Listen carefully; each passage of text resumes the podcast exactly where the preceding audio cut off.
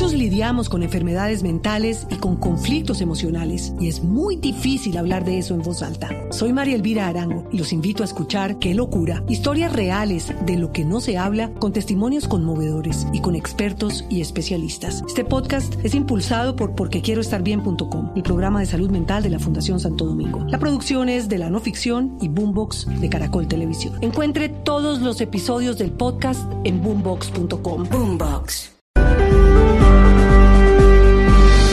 6 de la mañana y 20 minutos. Nadamos en un lodazal inmundo de corrupción en Colombia y no se modificará solamente a través de una nueva ley o una nueva reforma constitucional o a través de una consulta, que puede ser muy importante, pero que no es suficiente si no vamos al fondo de la situación. Porque desde la punta de la pirámide hasta la base de la misma estamos completamente permeados por esa mentalidad de sacarle provecho a todo lo que hacemos de manera ilícita.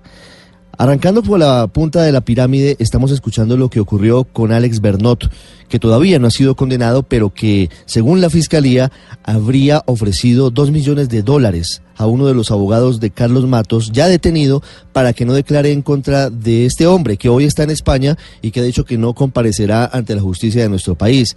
Involucrado también Matos, uno de los hombres más poderosos en materia económica de Colombia, en haber presuntamente manipulado el sistema judicial para torcer las voluntades y ganar un pleito multimillonario contra Hyundai y contra una familia ecuatoriana dueña de la franquicia para la venta de sus carros en Colombia. Pero no solamente se quedan allí las cosas. Bernot es un hombre muy prestante, un hombre que ha sido abogado de grandes conglomerados económicos, que incluso tuvo algunas incursiones en la política y que hoy permanece detenido. Hoy en la tarde se decidirá si es o no enviado a la cárcel. Pero eso solamente es, como lo decíamos, la parte superior de la pirámide. Más abajo, y no por eso es menos grave, podemos seguir hablando de múltiples casos, como el del director de la cárcel La Picota de Bogotá, el mayor Luis Francisco Perdomo, quien fue capturado en flagrancia cuando recibía 20 millones de pesos, aparentemente por eh, darle beneficios a internos de la cárcel supuestamente más custodiada del país.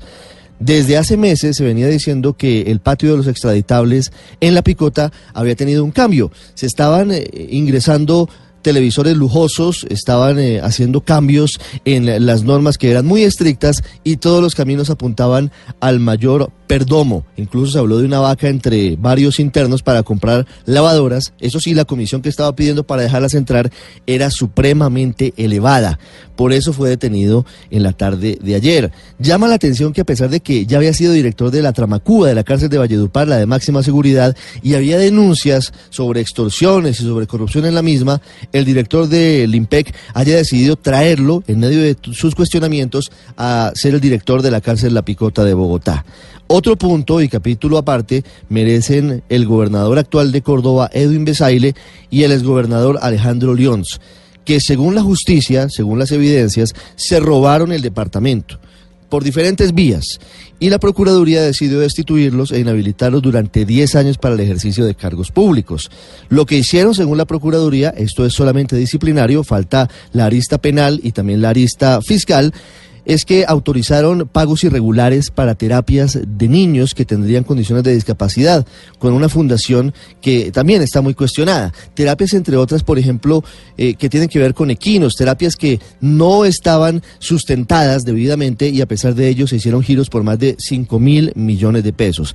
¿Y por qué decimos que todo está corrupto? Porque no solamente es esto. Porque en Bucaramanga, por ejemplo, se dijo ayer que el 95% de las estaciones de servicio tenían los medidores adulterados y entonces a los bumangueses les están vendiendo menos gasolina y de menor calidad. El sistema requiere cambios, pero requiere sobre todo un cambio de fondo como sociedad para que nos pensemos y miremos por qué actuamos como actuamos.